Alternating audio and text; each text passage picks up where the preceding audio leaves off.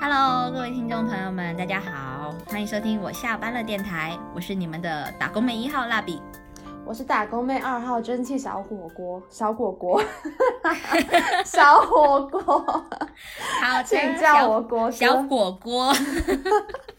我最近有点快感冒了，不是，所以就是有那种。是，就是鼻音限制了我，不好意思。因为我们，我让你，因为今天我们要聊的一个话题是，是什么让女人以姐妹相称？我觉得要配合你，这要配合这个主题，要配合你。我今晚是不是要捏着鼻子来跟你聊天？只是感冒让女人之间以姐妹相称，那倒没有，是姐妹，就是你知道，要有同样的频率。就你丑，我也不能好。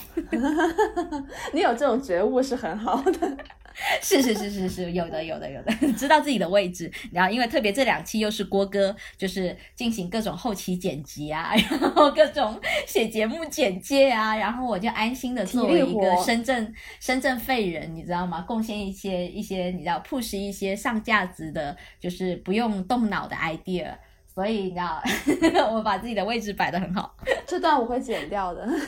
好的，那话不多说，我们就回到今天的这个主题。我是真的觉得哈，就今年其实大家让很多原来不熟的人突然熟起来的一个原因，哎，真的跟生病有一点关系。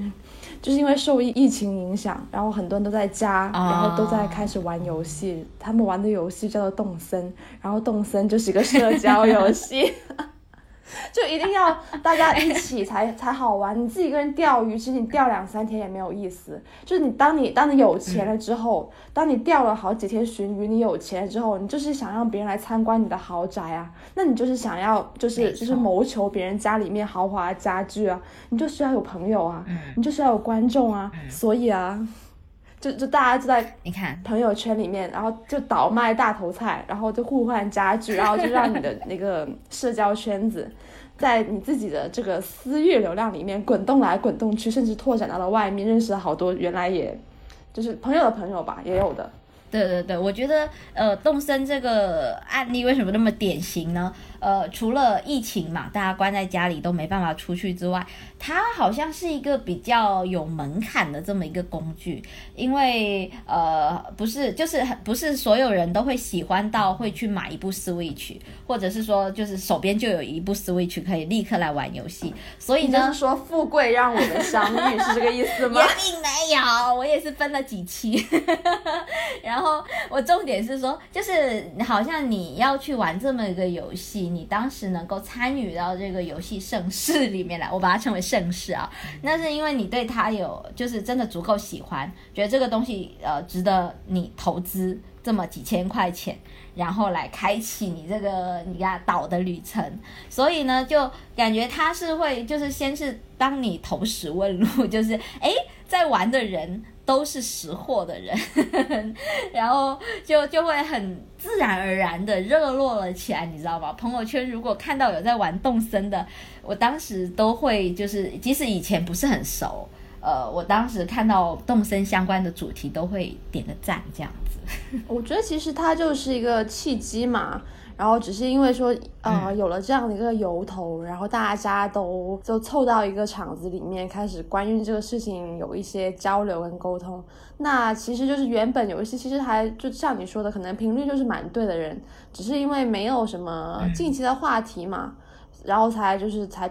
逐渐断裂，但是因为有这个事情把他们聚在一起，他们其实本身就是有那个化学反应，能够热起来。嗯，对对对，好像动森这个东西，呃，它也让我对身边的朋友好像了解到他们的另外的一面，知道吗？因为它虽然是一个游戏，但你在游戏里面。呃，可以布置你的整个岛，比如你这里就要种果树，那里是一个什么？你布置成咖啡厅什么的，然后室内的各种装潢，就是我记得当时我去各个朋友家里做客，就岛上做客的时候，我都就是惊讶于各朋友他们的那种创意，就以前我不知道他是一个呃这么厉害的人，或者是审美这么强的人。哦，所以我是觉得，可能动森只是一个切入点嘛，最重要的能够把大家连接在一起，然后真的滚动滚动成为朋友的东西是共同的兴趣嘛。之前有一种说法了，是说工作之后比较难就交到朋友。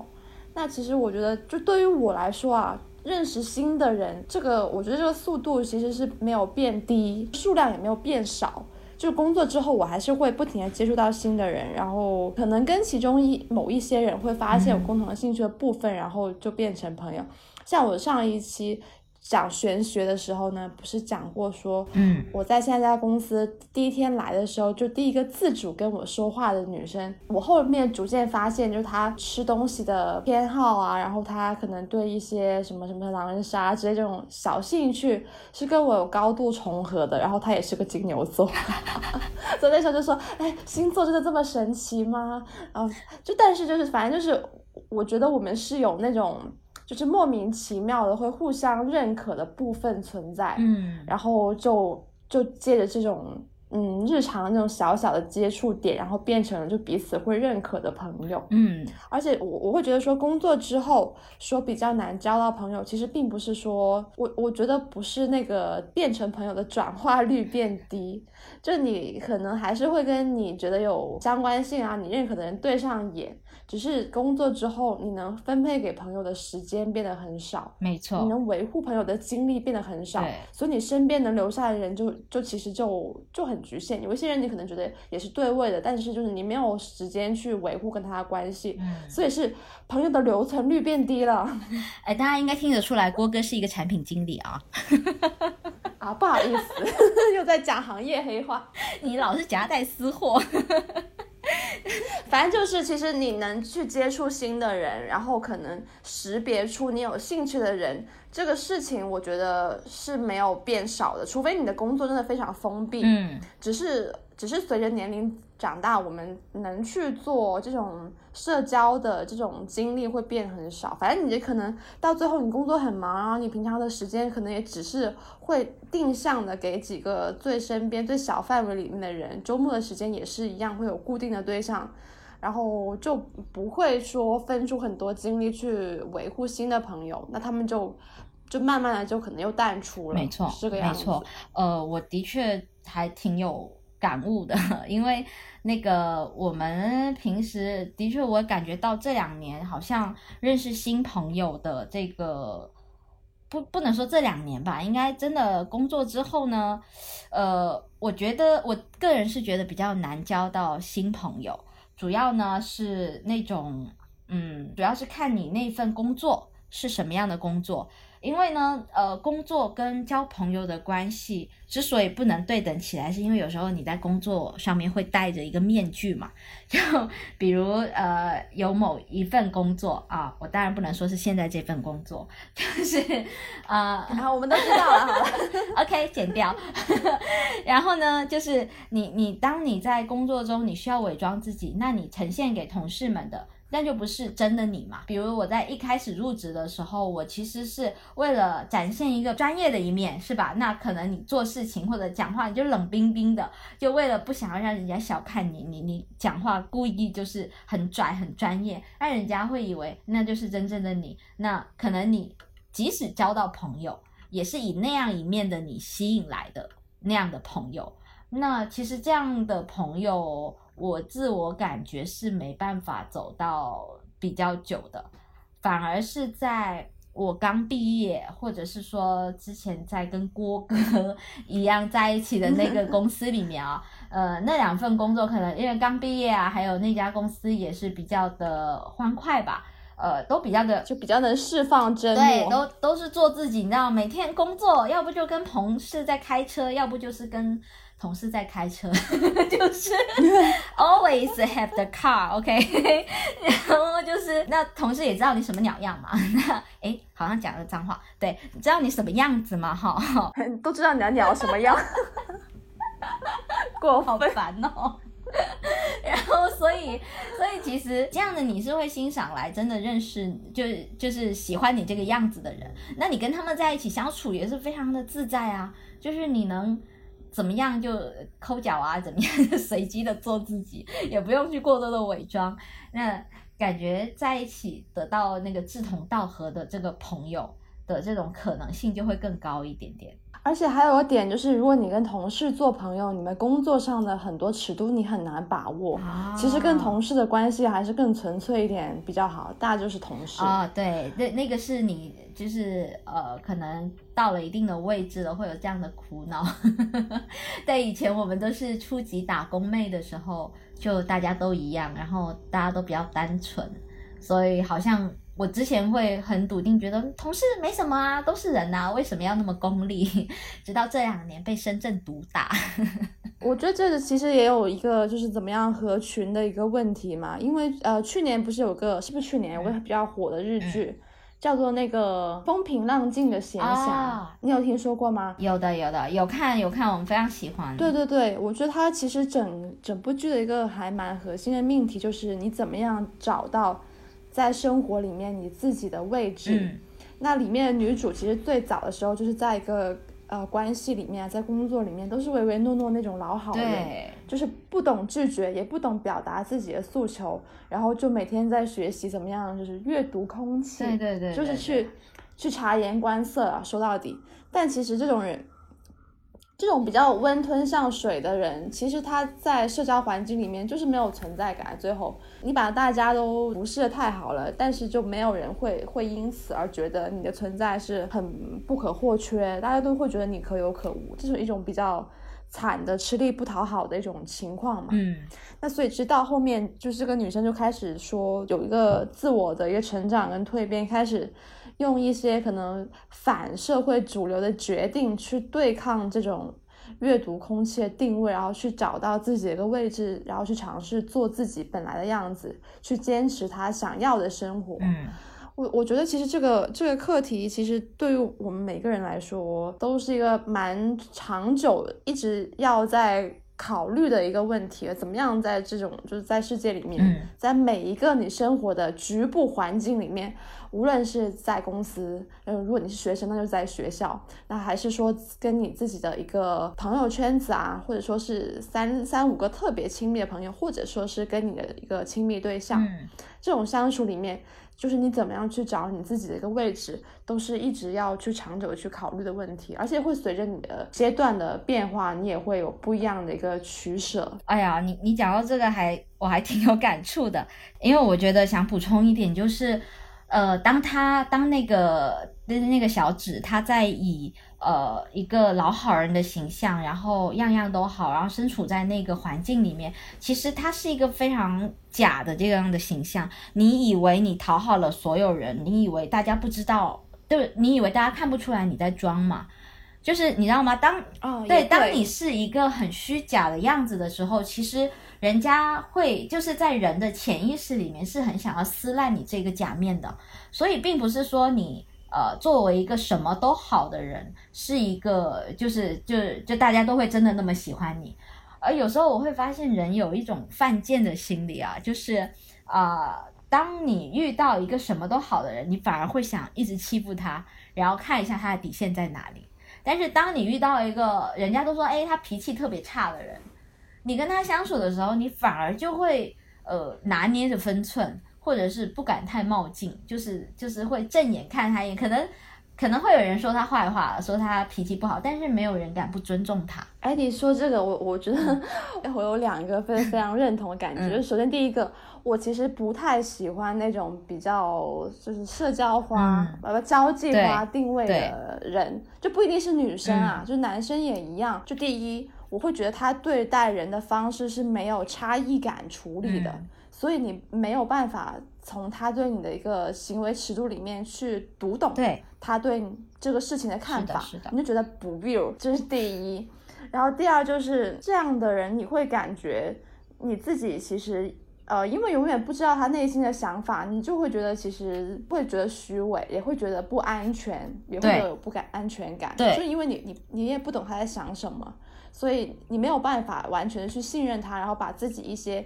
比较真实的想法和反应袒露出来。对，因为是的，是的，因为人跟人的相处或者人跟社会的相处，其实是需要有边界感的。你的这种呃，有时候看起来的坏脾气，或者是某一种坚持不好相处，其实就是你在向外界人也好，社会也好，来宣示你的底线在哪里。当人家跟你相处，看到就是在不断的交流碰撞中，看到你的底线，慢慢由你的底线拼凑出你真实的样子，那个你才是更真实的，就是有就是可感知性就是更强的，而不是呃，当你在呃跟所有人都说样样都好的时候，其实你是在一直牺牲你的底线，牺牲你的模糊掉你跟外界的这个边界。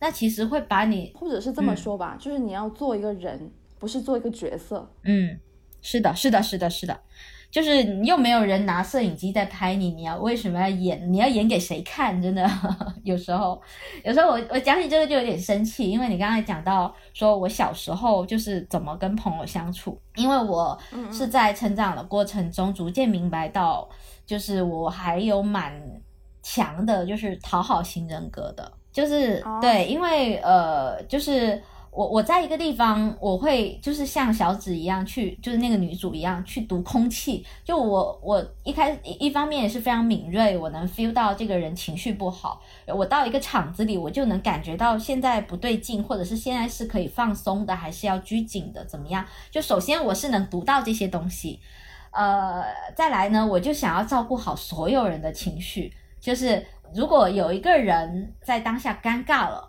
可能我会去讲一些笑话，主动的帮他解离那个尴尬。我无法忍受尴尬，我无法忍受就是呃，对，在一个地方不和谐。那其实，在成长的过程中，当然也有很多的自我剖析嘛。呃，我就是其实是有看到啦，就是你当你的模式呃是那样的时候，你其实可以回溯你的童年，其实可以跟你父母的那个关系去呃对照一下，这是心理学上面那那套啊，原生 家庭概念又来了。但是我还 我想提到的是，哎，真的是挺有道理的，因为我爸妈都是就你看又 Q 回玄学，他们都是。月天平，所以会怎么样？OK，表现在外在就是，他们其实很喜欢以和为贵。让我比较火大的一点就是，他们不喜欢去得罪人，他们甚至有时候会牺牲自己的一些利益，也不要引起冲突。比如最简单的一个事情好了，就是你买一个东西回来，它坏了。比如说，就之前我爸我们回来，然后他给我们买一个绿豆饼，然后我一吃，哎，发霉了。然后呢，我就就很生气嘛，要拿回去那里换嘛。我爸拿回去，他居然就是你知道吗？还还有点劝说对方说，嗯，这个发霉了，但是他很不好意思哦。然后他会告诉别人说，那呃，那其他的就是都退了吧。那但是这一盒我们吃过的，那要不就把钱给算了。就是你知道吗？他他还想要还给人家那盒发霉的绿豆饼的钱。因为他觉得就是哎，我们吃了好像得那个干嘛？我从深入了解，就是他可能他很少去主动的争取自己的利益，他会觉得那哎呀，人家做生意不容易，然后你看你你为了一盒饼跟人家那个撕破脸也也很没面子啊，然后。然后，呃，并且从小到大，他们从来没有就是为自己的事情据理力争过，所以 这个会让作作为家人的我在旁边就是干着急，你知道吗？我会觉得啊，让我去，老娘要撕了他们。或者你自己会不会也就是欠缺这方面的一些处理这种情况的经验？因为你的家人没有这种参照提供给你。是，所以我从小遇到一些这些冲突，我的第一个反应就是他们教给我的，就是以和为贵，就是忍了。呃，比如说小时候站在路边，我可能手上拿着一张呃家长给的零用钱，然后有一个隔壁的一个姐姐她经过，然后就把我的钱拿走了。就光明正大的拿走了，然后我就是待在那，我就只能看着他，手里还拽着另外一半，并没有，他把整张都拽走了，然后我只能就这样看着他，然后后面呢，有人问起我说你的钱呢？我说被他拿走了，然后就是 很不懂得去争取自己的利益，甚至。到了很久之后，就是甚至到我大学毕业哦，我当年租的一个房子，在退租的时候，那个房东以各种理由来克扣我的这个押金。押金，嗯，对我居然就忍下来了。啊，你被他扣了？对，被他扣了好多钱，就是当时又刚出社会又没有钱，你知道吗？啊，天哪！是啊，然后就就有这种各种各样的这个经历，是直到某一天，我觉得我我受够了，所以我才慢慢的在学习身边的朋友，比如像郭哥这样的哈，很会争取自己利益的朋友，去 跟他们学习说，女人 就是会一直就是去问他们假设题，说，哎，当你遇到这样的情况，你会怎么说呢？对他。不过其实我我有过类似的经历，但是我觉醒的比较早。其实刚刚我就说我有很认同你的两个点，第二个点还没有讲出来，就是要用自己的反应为自己划定一个安全的边界，就是人际交往的边界嘛。反正我是那种不想要把精力花费在那种跟我没有，就是我不关注的关系上面，然后所以我就会嗯很怕。不相干的人麻烦我，或者说我我会对呃事情有一个标准跟要求。第一是那种如果是那种我不关心的事情或者是人，我会很明确的表示出就是呃距离感，然后让他们意识到，然后就可以处理好跟我的一个边界。那第二就是我认为不合理的事情，我一定会用非常激烈的形式去表达，就是嗯就是告诉他们我看不惯，不可以。就所以其实确实像你说的，也许对有些人来 说我不好相处，但是也确实给我省去了很多麻烦。我特别羡慕。反正就是他们在背后说我也没有关系啊，但是我的生活里面就看不见这种烦人的事情。我非常羡慕这种敢说不的人，你知道吗？我的前半生就是上半身，前半生就一直不会拒绝，下半身就想溜。OK，下半身还好好的，就是一直陷入在这种呃。呃，别人来求助于我，当别人有可怜或者是那种情绪来求助于我的时候，我就一直因为不忍拒绝，因为我看到了人家的需要，好像很需要帮忙的样子，然后好像拒绝他很残忍，然后会心软，而给自己摊上了很多嗯，可以说是屁事儿吧。对呀，然后有时候其实呃，你在帮这样的忙的时候。其实有时候你会离自己太远，为什么会离自己太远呢？就是这个东西其实你不应该为他负责的，这个东西其实是你朋友要为他自己负责的，而不是你去很阿萨里的去那边为他一肩扛。会讲到这个是，就比如说我之前就是帮很多朋友处理过感情方面的问题，你知道吗？就是不知道为什么我老是变成朋友们的情感导师，他们一有那个情感出现问题，都会来问我，哎，怎么办？怎么办？然后呃，以前吧，我就试过，就是因为也是很久认识很久的朋友了。然后她告诉我，她的男朋友跟别人有聊骚，you know，就是被她看到了。OK OK，没有人能活着走出男朋友手机系列。是的，然后我当时你知道，整个反应机灵，我比他还生气。我说，渣男。他配不上你，我跟你说，他我早就想说他配不上你，我我还老是爱撂这样的狠话，说我早就想说，就是马后炮，对他配不上你就把这人后路都堵了，因为我那时候心想。他都做了这样的事情了，你还会原谅他？不可能，已经想到结局了。好的，但是当时有一点就是我我我当时真的把自己透支的太过了，因为我当时是不舒服的情况下，然后我还专门请了假，然后去帮那个女生搬家，因为她跟男朋友住在一起嘛，我还帮她搬家，就是搬到另一个地方去。呃，就是牺牲了很多东西，然后那个女生一脸懵逼的被我帮忙做的这些，其实我觉得在她当下，她应该呃，在没有想好这段感情她的去留取舍的情况下，旁一个这样的朋友在旁边为她做这么多事情，甚至想要强扭她往分手的方向走，她应该也很有压力吧？就是我当时有点太过界了，你知道吗？帮她把家都搬了。然后，然后，但他后来那个复合了，你知道吗？现在还结婚了，老尴尬了。哎呦，我整个，我整个超级尴尬。我后面就没怎么见过她男朋友。然后这件事情有个后果，就是导致我跟她后面的关系都怪怪的。就是呃，她后来的婚礼上面的一个致辞嘛，不就是会有，就是哎，我跟我男朋友怎么认识的，怎么样怎么样。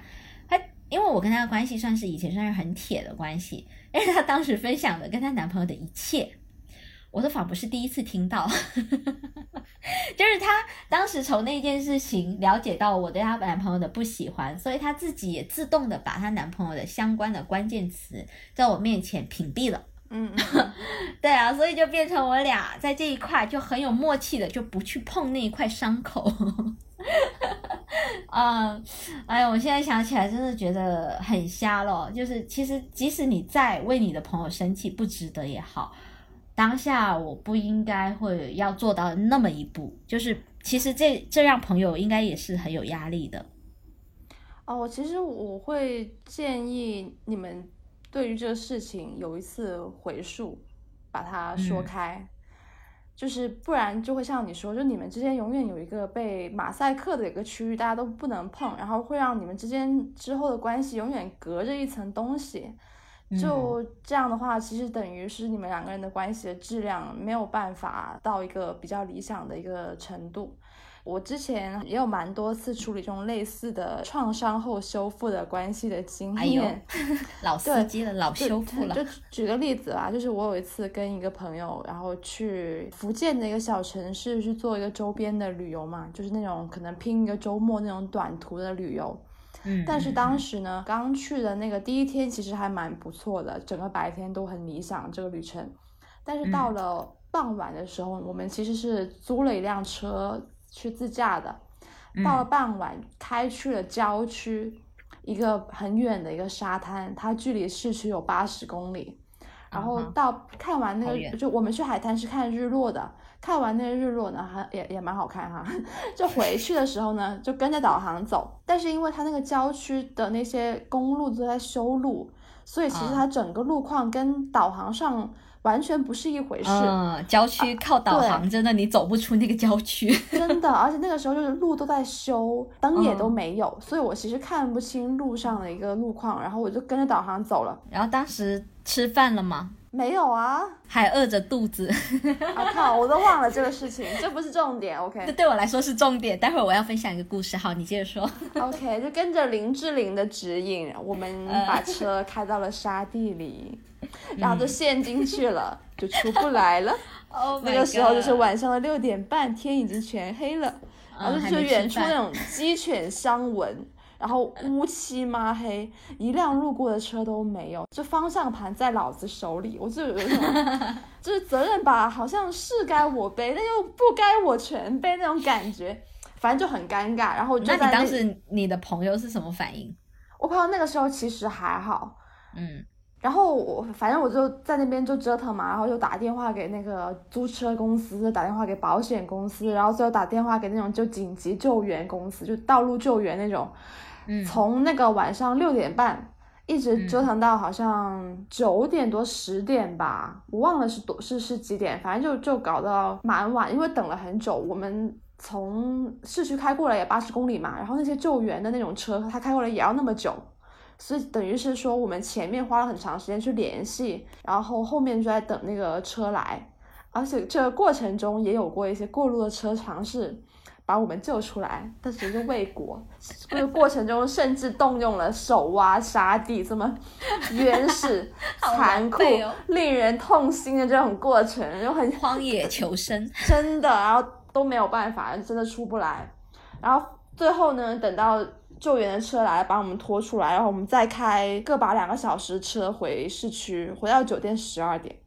然后那天晚上我们本来是计划好要去夜市吃宵夜的啊，好扫兴哦。对啊，就就很难受，而且我也不知道为什么，就是有那种在这个过程中产生的那种，就是很烦躁的那种心态。然后过程中就开始，就是我们两个人的气氛就有点怪异，有点诡异，就也没有一个很明确的一个事情，就是我们在这个事情上，在开进沙地这个事情上，并没有彼此抱怨哦。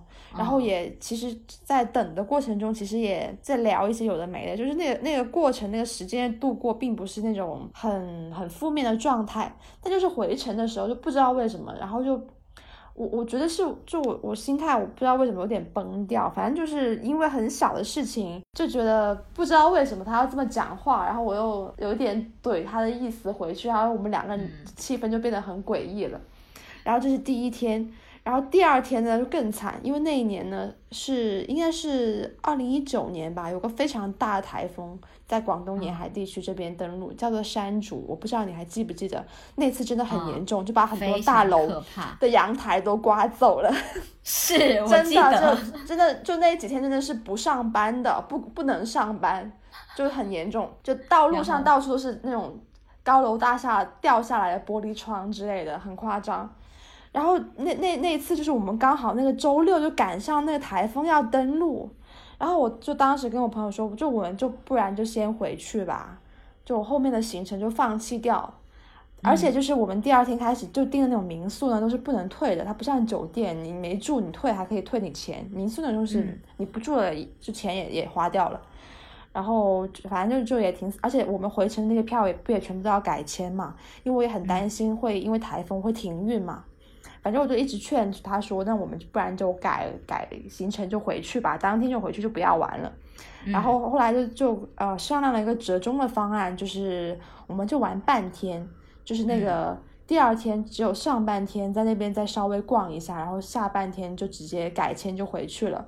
那这里有两个很蛋疼的地方，那就是刚刚说到了，第一个就是那个酒店是不能退的，然后而且呢，我们那个改签的时间呢，就是我们做改签的决定比较早，退票的那个手续费也不能免掉，但实际上从那天晚上开始，其实就是我们可能再过了两三个小时，在退票改签那些手续费全部都不用收了。因为就是台风的影响哦，有点像疫情什么什么打针，然后后面又可以疫苗的那种感觉。就政府开了口子，就是可以让你们不用花多余的钱，就赶紧但你们退早了是吗？对，我们退早了，因为我们很早就做出了这个理性的决定，然后就就而你又是个金牛座，花费了额外的成本，反正就是让你觉得很亏嘛。然后第二就是，因为我们去的是海边啊。但是如果台风快要登陆的时候，就其实是个阴天，而且风超大的，根本没有什么可以看。就你去到海边，那个整个状态就是灰灰的天，然后大大的风，你整个人就很 emo，是吧？就整个人就很抑郁，完全都没有什么好看的，真的。然后就这样很委曲求全的度完那半天的假，然后就就匆匆忙忙就回去了。哇，那你们当下没有吵架吗？就是就是都都很 emo 的，没有真的吵起来，但是就是那个相处气氛特别诡异，而且有个特别我觉得很奇怪的点，就是这个过程中，反正就是到了后面，从第二天开始，我们气氛就变得很怪了，我们那个相处的那个气场，而且会有会让我有一种感觉。就第一，就是我确实就是情绪状态也很奇怪，嗯，就是会感觉是在一种应激反应里面，然后就很容易对一些可能就是屁事有一些很别的延伸的解读，会觉得不爽不舒服，很 aggressive。对，然后第二就是对他失去了那种觉得对方是个值得珍惜的朋友这种珍视的感觉，包容耐心是吗？怎么感觉你们像老夫老妻？突然间去旅游，真的很可怕。因为我原来觉得他是个超棒的朋友，真的。嗯，他的他本身也蛮有计划性，就对事情很负责、很靠谱，会让我觉得事情交给他会很放心。而且本身他也蛮就是乐于尝试生活里面新的东西。我就觉得这个这两个方面会是让我觉得他是个作为朋友很理想的一个一个角色，是个让我很尊敬、很欣赏的朋友。而且其实其实还蛮贴心的，就之前他还表现蛮关心别人，很为别人的立场考虑的。就之前的相处感觉这样子，但是在那一次旅行里面，我感觉就是破坏掉了我对他这种观感。我感觉你们两个都是在因为遭遇了一连串的很不好的事情，然后你们两个呢的那种不好的情绪，因为你们都太懂事了，你知道吗？有点发酵，但又表达不出来。你你自己感觉不爽，但又觉得这个东西不能怪对方。但是那你又能怪谁呢？怪天吗？我对天发脾气吗？我是个成年人，就是你知道吗？我感觉你们各种就是因为太 太懂事，而把那种不爽的情绪压了下来。然后呢，就但是那个情绪压下来，它其实是还在的，所以你们两个都能互相的感觉到对方的那种情绪是在那里，然后用一些很小细节东西在互相 释放。如果你们当时很幼稚的吵一架，我感觉反而会好非常多，就是把这些东西撕破，就是你这个 bitch，就是当场把气给放掉啊，反正凭什么不帮我查导航就之类的。我感觉这这期为什么要让林志玲说话？为什么不用郭德纲？反正就是当时那一次，你很想岳云鹏。回去了之后，我们可能就是那剩下的那一年多、一年半还是两年，我忘了，应该是一年多都没有怎么讲过话。就是过程中有强行说，哎，我们还是约出来过年吃个饭这种，但是就就就也平平淡淡，你你懂吗，就是那种。表面和平的感觉，但其实内心毫无波澜的那种感觉。是的，哎，我你们都是太想要维持一个呃很好体面的对体面的关系。我告诉你，我告诉你，真的有时候你要做朋友做姐妹就是不能体面，你们两个就是要互相见过彼此最狼狈的样子才能成为姐妹。可能也对，然后我还没有讲完啊，就是重点是这个创伤后修复，你可以，你们修复了吗？我就感觉你没修复啊，不用讲，没有没有没有修复了，就可能过了一年，哎，就是今年的事情哎，就是今年年初不是就疫情嘛，大家都出不了，然后用用动森，然后就开始没有修复是闭环成了闭环。倒也不是了，就是当时啊，是因为受另外一个朋友的启发，就另外一个朋友，我也是很久没联系，但是当时我也忘了是为什么，突然要跟他聊起来天。他是他在美国，所以跟我们是有时差，就反正也他结婚之后，我就很久没跟他联系了嘛。就他是一个天主教徒，你你知道吗？有信仰的人就是都特别圣母。不是不是在 diss 宗教啊，就是就是他们会有那种就是气氛传递出来，对，就是传递出来，呃，你要怎么样跟自己的这种创伤相处，你要怎么样跟自己不好的一面相处，你要怎么样跟你的关系去相处，反正就是就就是我跟他聊过几几次天之后，我就觉得我有必要重新把那种。我对一个朋友的基本的一个认可的感觉给找回来，因为我我无论怎么样去回想当时那个事情，那确实都不是我们两个谁的错嘛。嗯，就其实很多不可抗力的东西在里面，但是因为这种外在的因素，然后破坏掉我对他一个很稳定的一个珍惜感，我觉得很很可惜。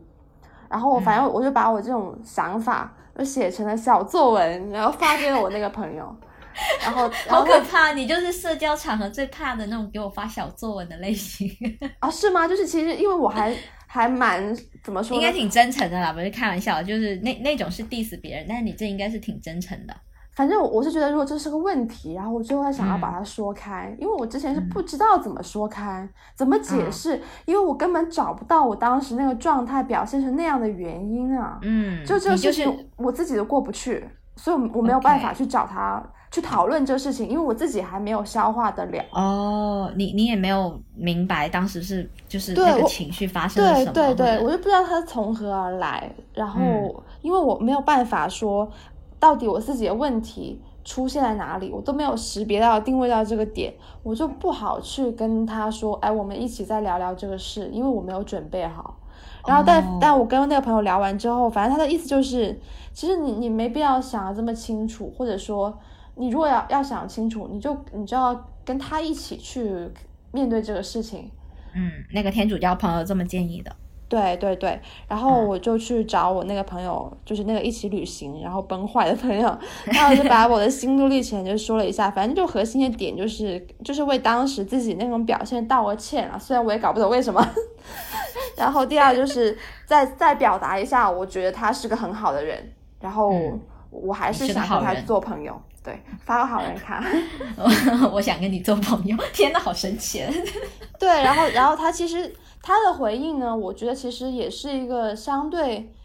体面的回应就是一个下台阶的提议。对我还蛮蛮好奇的，他会他会怎么回应啊？就是他他有就是你在里面剖析了自己当时的一个状况，他是有回应到吗？就是说他当时的状态是怎么样？我觉得他其实没有很直面的回应，但是他把这个当成了一个台阶，他对他来说这个事情也可以过去了。他的回应大概就是分两个点吧，第一可能就是对于当时那个事情。就说，就是其实你也没有怎么样，嗯，就大概就是说，你不用太苛责自己，就是就他也没有怪你，对，回应了这个事。第二就是说，啊，我们后来疏远了，可能只是因为就是就找了个理由啊，他找了个理由，他就说 找啊一个，客观理由。对对对，就我我有点忙，然后你你的一个生活的节奏可能跟我不太不太 match，、哦，所以就是就就疏远了。那其实根本不是啦，但他这么说你 OK 对的，对，这这其实就是台阶嘛，所以我就觉得，嗯，我就哦就是抓住了他，把这个作为一个下台阶的一个一个一个哎事，情你还你还挺成熟的哎，就像我比较幼稚，当当我跟人家剖析说我当时这样这样的时候，你要非要期望说出个一二三是吗？呃不是不是，我会期望对方也是像我这么坦诚的来告诉我，其实我当时也是怎么样怎么样。那 OK，这件事情我们就翻篇了。就是我希望对方是就是这么，我直球过去，他也直球过来，而不要顾左右而言其他。我就觉得你没有正面回应我的问题。但因为因为那个事情，我自己也想的很模糊嘛，像我刚刚说的，嗯就我也搞不懂为什么当时的我会有那种那种进到那种状态，而且那种状态其实也不止在他身上发生过，就是我对因为别人也有过。是因为人是一个很复杂的一个东西，然后这种人跟人相处的这种这种东西，你没有办法去那么鲜明的去划分说，哦，是因为这里错了，然后那里错了，然后后面导致这样的一个后果，没有办法像你画流程图那样，就是那么清晰。还，但我觉得你这样处理还蛮好的，就是不需要事事都讲的那么明白。其实我我会对于这种就是创伤后修复，就给两个嗯。建议嘛。其实你就表达你两个想法就好了。就第一，嗯。为自己给对方造成的伤害去嗯。表达你的歉意，就是你要告诉他，对他造成的伤害你是有感知的，并且嗯。你对他感到抱歉，嗯。对你明白，然后你能够共情，就这一点还蛮重要，表达这个讯息。然后第二表达的。讯息就是，就是我还是想跟你做朋友嘛，就你对于啊。我来说还是一个我会要想要珍惜的存在，然后这段关系也是我、我会珍惜的关系，就表达这两层意思就好了，这是万能的。我总感觉对，就是你，就是做你作为你的朋友，然后听到就是就如果跟你闹矛盾，然后听到这么样的一个真诚的东西，真诚的力量其实还挺重要的，就是那种感觉是能融化你内心的一些不快的一些情绪，嗯。只要你真诚的话，就可以解开很多，就是可能你自己都说不清楚为什么，但是他就能直接解决那个问题。嗯，我觉得好像是不是旅游的时候特别容易跟朋友闹翻啊？我就这一次，其实是吗别的都还好。因为这一次也太奇葩了吧，都太多坑事了，你这个人一辈子都很难遇到，然后还两个一起遇到。我也是在那个旅行中跟另一个朋友起争执，然后呢，我的那件事情更奇葩，因为这样说起来很幼稚，就是你能想象，你你那个是因为你发生了一些不好的事情，然后抛锚，然后就是你你有一个呃具体的事件跟朋友就是有矛盾。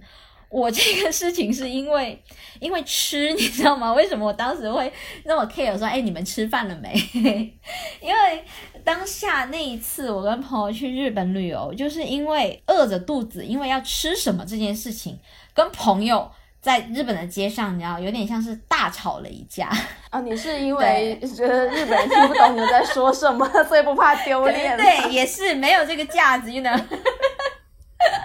没有，就是我当下那个，就是当时是因为你知道我们出去玩，然后就是各自可能因为出去玩，你们各自都会有那种难得来一趟。然后会把自己最重要的东西就会比较坚持，可能这些东西在平时你的相处中你都是可以让步的，但是在那个难得一遇的那个情境里面，你就会觉得不行，我难得来一趟了，我就是得怎么样。那对于我来说，就是说，呃，我难得来一趟了，我要好好逛。那对于他来说，就是我难得来一趟了，我吃的每一顿都要是日本这里值得就值得吃的东西。并不是说一定要多贵，而是说这个东西它就是呃，我每吃的一餐，我每每给一口的那个热量都是要是它值得的。所以当时我就是我们一起逛完之后，我饿的饥肠辘辘，就有点低血糖了。然后我急需补充一个什么东西，就是我我的建议就是，那我们随便在路边，就是或者找一家拉面店，我们就吃算了。但是他不行，他他会觉得我难得来了，我一定要找到一家好的。然后你知道吗？我一边我手抖着，他在那边一直在找店，一直在找店，要去哪一家吃。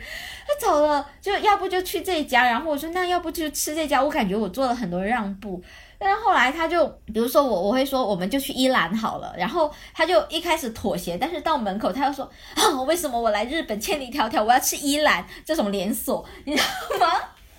然后他挣扎了几次之后，我突然有一刻就是那个脑子那根弦突然。崩掉了，然后我居然在日本街头大哭，你知道吗？就是饿哭了，是我真饿哭了，就是在日本街头，我哭完之后我也说不出话，因为我在哭的时候是说不出话，没办法边骂边哭的，我就是 边哭边在那边觉得好委屈，就是我吃不上饭，我的手都要发抖，我都要晕了，还没人给我吃饭。然后我的，哎，你们是几个人去？我很好奇，有没有和事佬在这边整一下火要了，就当下那个和事佬，就是就是那个有一个当广告客户部的那个和事佬，也就是那位天蝎座的女士，她在中间，她被我哭懵了，你知道吗？她前一刻看到我强绷着就。谁看到都会懵，好吧？前一刻还看到好好的，就是在那边还商讨吃什么。下一刻，哎，这个人怎么哭了？嚎啕大哭。然后，然后还后面又哭着对他说：“你为什么一定要选这么多东西？”然后另一个就说：“那要不不要吃好了，我们回酒店。”然后 他在旁边就嗯，那我们立刻打车，你知道吗？他整个整个那种读空气的那个技能又开始开到 max，然后就当下真的整个。整个尴尬到不行，然后呃，但是我们当下选择就是我我是那种就是有情绪我就直接宣泄出来的人，哎，宣泄出来就是当下看着很恐怖，但是他来得快去的也快，就是我们三个就是当下就是在。就是不 不不欢而散嘛，然后就一起打车，还要一起打车回去，因为现金不够，还得在在一辆计程车上面。所以你们本来也吃不上饭是吗？请问，本来吃饭是可以刷卡的，但计程车一定要给现金嘛，因为我们当下拿的现金不够，就很穷，然后就强撑着一起坐回去。然后就是你知道，我那个合适老朋友坐中间，然后我们两个低气压就坐在两边，然后都没人说话，你知道吗？刷着手机，那个气压。非常低，就低到谷点，然后我还擦着眼泪，然后呢，一到下车的地方，我那合适老朋友在给钱，我就我就我当时还你知道，其实当时我到了那个酒店的时候，我的。已经稍微平复了一下情绪了，已经好了一点了，因为有发泄出来，我就还跟他们说，我先出去吃点东西，然后带着哭腔，然后就开车，然后扬长而去，然后就就你知道吗？我就我就真的就当下有一种就是啊，不知道跟谁生气，然后赶紧找了一家拉面的店，然后就就是胡吃海塞，就往自己的嘴里塞东西，你知道吗？然后。但是就是当下吃的那个东西，因为在那么急的情况之下，就其实吃的不是很好，然后就就你知道整个体验非常的不佳。最后呢，这件事情化解的契机就在于我吃完饭之后我好了。你以为你饱了？就虽然吃了一个很难吃的东西，但我吃饱了之后，哎，我好了。然后我就嗯，突然间回顾起刚才原始人咆哮在街头咆哮的一面，然后有点不好意思，你知道吗？对，就觉得哎，有点丢脸，怎么办？然后就有点怂的回到酒店。然后你知道，我还一开始在其他，因为我们是五个人出去旅游，然后闹翻的三个人，我还嗯不好意思去闹翻的那两个人房间里，我还去了另一个没有跟我们一起去去的人房。间里，然后怂怂的跟他说：“就，哎，我刚才跟那个谁在路上闹翻了，然后我在那大哭，因为我肚子饿了，我饿哭了。然后我那个朋友，他是他也是惊呆。然后你知道我在那他那边先先你知道自己先垫垫底，先打打基础，就先 缓存好那个情绪，然后鼓起勇气，就我自己先放下身段了，去敲那个朋友的门。然后我那个跟我闹翻的朋友，他狮子座嘛，他其实实也就。”比较爱面子，但是他也是火象星座，也是来得快去得快。然后我就敲门，然后就跟他说：“哎呦，我刚才吼，我我就只是 开始演了起来，说了这一句，然后他立刻你知道，因为我也算是给他一个台阶下，他立刻就说：哎呀，我我刚才吃的很不好，就超难吃的，我告诉你。然后我说：哎，我也是，你知道吗？然后。你知道，互相就是从这件我们吃到很难吃的东西这件事情里面，找到了共同的一个转移矛盾，统一的对外的敌人，就会说你看啦，所以还是不能吵架，是不是？姐妹不能闹翻脸，因为因为一闹翻就会吃到不好吃的东西，就互相。所所以，女人以姐妹相称，就是要么就有共同的兴趣点，要么就是有共同的敌对点。当然后再加上要看到对方最丑的那一面，因为你你怎么能想象一个两个相貌堂堂的衣冠楚楚的现代人，会像两个野兽一样为了吃，在日本的街头互骂？哎，确实，哎，就关于这个，就是就大家的这个姿态的这个处理的问题，我其实，在初中那会儿还有个蛮明确的感知，就是我跟班上一个女生。等于是我们互相都觉得对方还蛮不错的，就是蛮欣赏对方的一些特质，但是我们做不了朋友，因为我觉得就是我们对待对方的方式都太礼貌了，然后就有一种莫名的距离感，你没有办法跟他熟起来，熟络起来。是你不是有一种心理学理论说，你要你要跟一个人熟起来，你要去麻烦别人，要请他帮一个忙吗？这好像还真的是有那么一点 作用诶，就是你要你你一直觉得不好意思去麻烦别人的话，那别人就能感觉到你的拘谨，然后那个人如果有需要的话，也不敢去麻烦你，就嗯，互相就会一直盯着。也是因为其实我可能对待女生朋友啊，很多时候是就是虽然在可能一些生活的决策上面。我会占这个意见上风，但是在一般生活体验里面，我会表现比较依赖他们，就是我我想要被照顾这种信号会释放给对方，然后就是这种就是对啊，就是就去别人家里就完全当成自己家 那种状态，这种很好。其实你这种状态其实也会让那个人比较放松。对对对，所以我会觉得就就算很久没有在一起，嗯，但是隔了很久再。碰到一起还是能马上一秒回到那个状态里面。对，就像我去那些就是一起旅游的那些朋友家里，就是去其中一个家里，然后我一去到。然后就会变成一个废人，然后会指点他说：“哎，你给我泡一杯美式，或者你给我做一杯什么什么，请喂到嘴边。”是的，然后喝完之后还会跟他对方说：“哎，你怎么不收拾一下这里？” 就完全没有在客气。但是因为他是个天秤座嘛，你看又 call back 玄学，他是天秤座，他也是那种会对很熟的人，他反而不会有礼貌的东西，就是都是野人，是这样子是反而就是对你很不客气，然后会就是你有什么不好，他直接说：“哎，你最近是不是胖了？你。”背后了还是怎么样？他他会非常的就是直接，然后以及以及难相处。但是呃，那那你去他家，他也不会怎么招呼你。但是你就是自己来啊，自己看着来啊。但是有时候你就会看到他在朋友圈又晒那种啊，同事一起来家里，我们好开心的时候，我们这些熟的朋友就会说哈。同事不是很熟，对吧？还需要做表面的功夫，对吧？就是他就在旁边，对，因为不熟，然后他们半夜还在那边唱歌，我还得陪着，超级累，一直要盯着。所以结论就是不要让同事来家里玩。也没有啦，就是你要变熟嘛，总有一个阶段。我们当时也是经过，对，就是被麻烦嘛。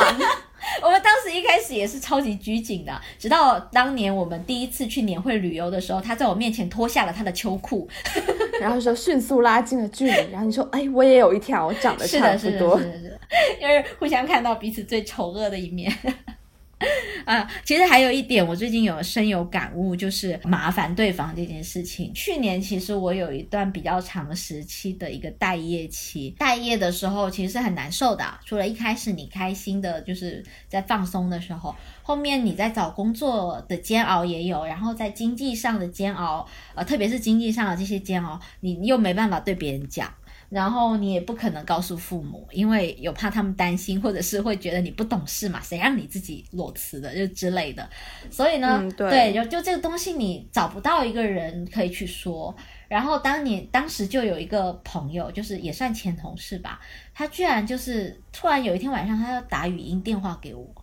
他就说，嗯，没有啊，突然想听一下你的声音啊，然后就突然间说，就呃，我知道你最近应该挺煎熬的，你都没有没怎么冒头，应该都是过得挺不好的。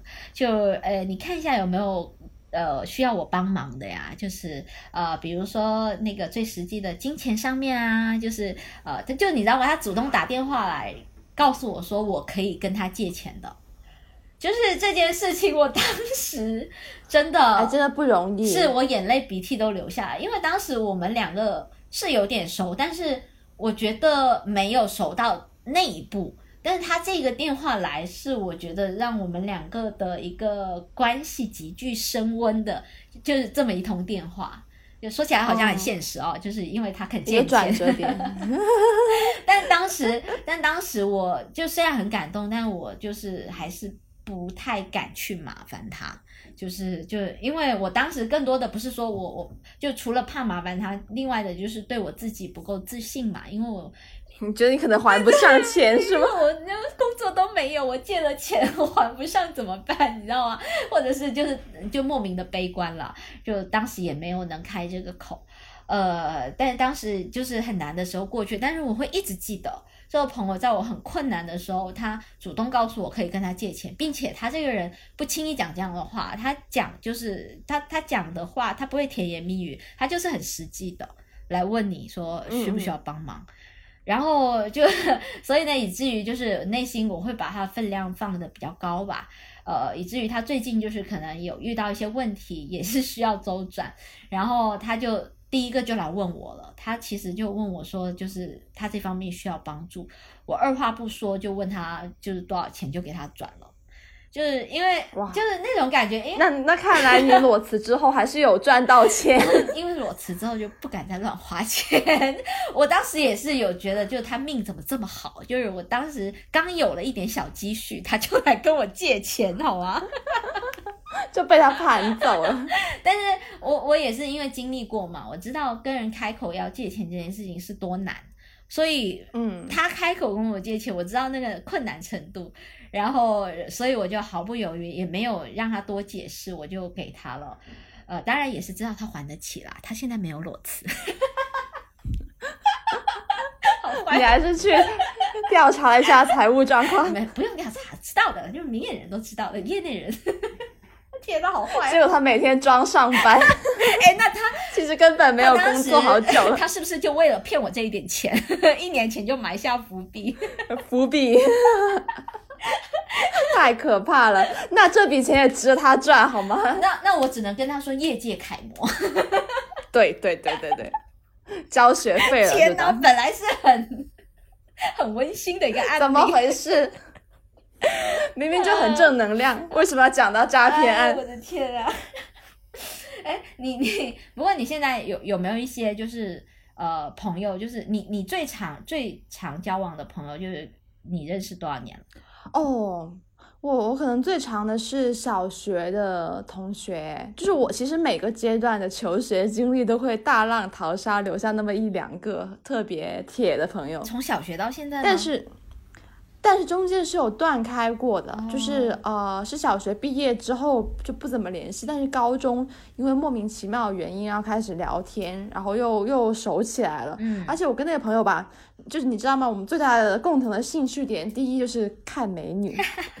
等一下，就那个时候，就是无论是学校里面的，还是说就是。呃，二二千年出头那个时候，那种 BBS 很火，还是说那种校园网红、论坛网红，嗯然后我们都是一起 follow、一起分享，到现在也是就看到好看的女生的照片，然后就互相把照片就存下来，然后然后转发，这样，就就这是第一个奇葩的兴趣点。然后第二共同兴趣点就是如何变成双眼皮，如何扩大双眼皮。等一下，你不用老是 call back 前面的节目。各位听众朋友，如果不懂这里的一个内容的话，请回去听我们前一期节目啊。对，双眼皮的故事已经形成了内部梗。我们是个 IP 耶，一个宇宙，有没有？是的，是的，双眼皮宇宙就此缔结。没有啊，就是因为我们生活就就那么匮乏，来来回回就那么几件事情。就到后来就是一直把我们这身边的这些芝麻绿豆的小事分享出去，还跟同事说我们做了一个播客，然后不要给同事听了好吗？也在影响专业形象。拉近距离了，万一就哎呦，哎，不过我我好像身边都真的没有认识特别长的朋友，就我我认识的，我现在还在身边的朋友都是毕业之后工作认识的。就是你智力见长之后，对对对，就是是个人了之后，因为我之前小学的时候就经常转学，就是没有在一个地方哦待久过。然后可能呃初中或者高中那个阶段，就是我之前讲的嘛，就是并不是一个非常开放的一个这么一个形象，就是很惊，呃，外界认识我都觉得我是一个乖乖女生。呃，可能很老实、很木讷，然后这样的人怎么可能交得到？他们根本不了解你呀。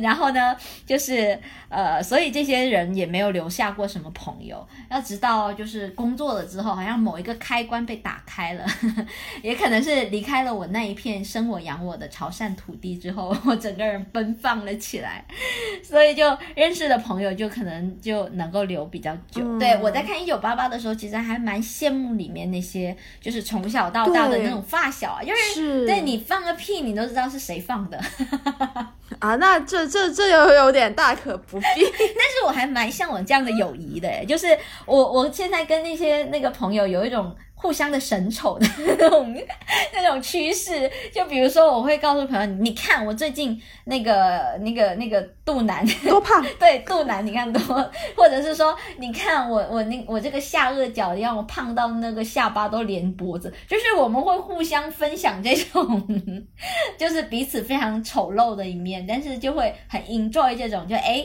我只告诉你哦，就是你只有你知道这个东西，可能就没人想知道。也确实是这样，又不是什么稀罕的东西。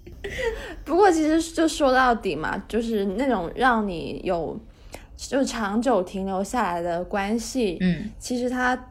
就是里面肯定会有让你认可的东西，让你觉得就是对方身上你能欣赏的点，你能一直持续的阅读得到。嗯，就是它也会让你变得更好。对，就是这是一种好的关系的一个核心的一个能量的输出，我觉得是这样。因为其实关系的一个核心其实也是个人嘛。那你其实自己是一直在成长。如果你是对自己成长有要求的话，你不断的在变化，不断的成长。那一段跟你觉你相处觉得舒服的关系，它其实应该也是能够带给你成长，或者是你的朋友跟你一样配合你的成长速度，往同一个方向去成长，不管是好的还是坏的。坏的就不叫成长，这叫堕落。谢谢。但能堕落到一块去也是还不错的，就是你知道各种互相的 互相展示肚腩。是的，对吧？就是你们互相的那种呃，往一个方向去呃，其实这个说到底，朋友跟恋爱好像有点像哦。哎，我我怎么那么喜欢 call back 那个那个恋爱关系？我们一定要开展一期来讲恋爱，好不好？就看我们讲到哪一期，我们能真的恋爱，好吧？哦天啊，对哦，两个单身打工妹在那边大聊恋爱秘籍，好像很没有说服力。但是还是有很多丰富的历史记录可以分享。谁丰富？只有你丰富哦。半无辜，这样子吗？小 S 无辜，过分。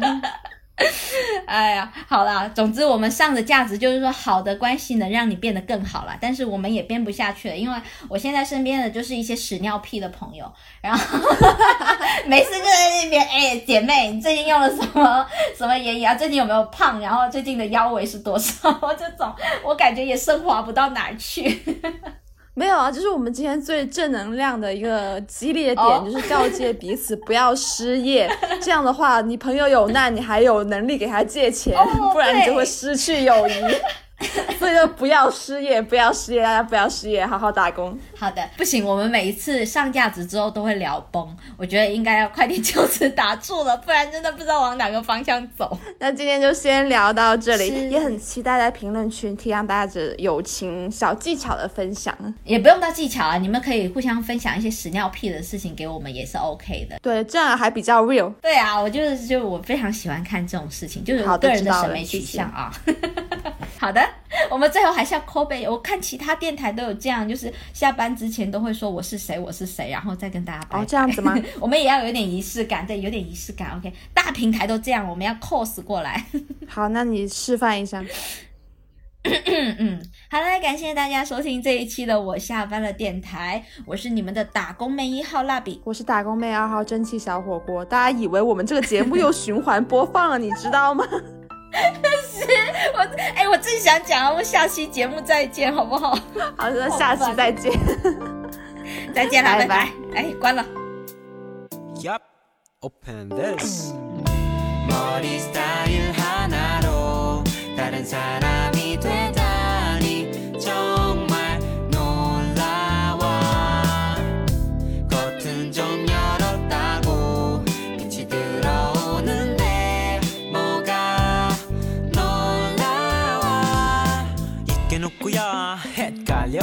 가면 그 뒤로 다 입 벌려.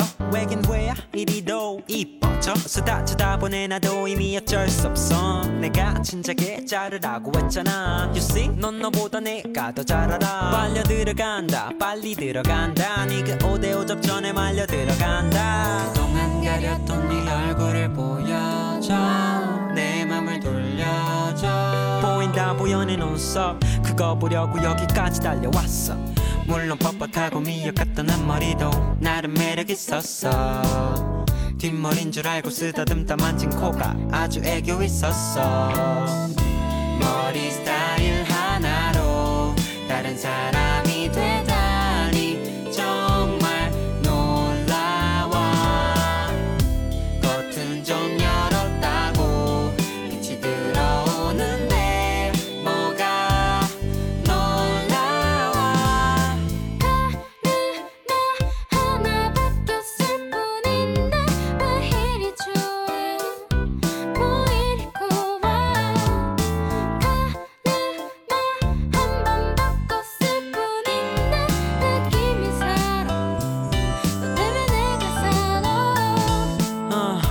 봐봐. 다 따라 하잖아.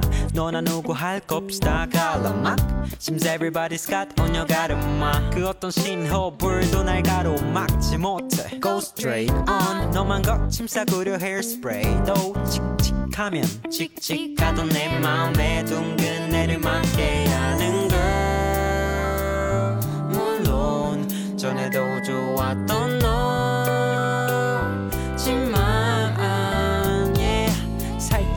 살짝 드러나니 마와 너의 눈망울은 like 치와와 하면 귀여워 원어도 스탐 스탐 baby 못 살겠다 너 때문에 머리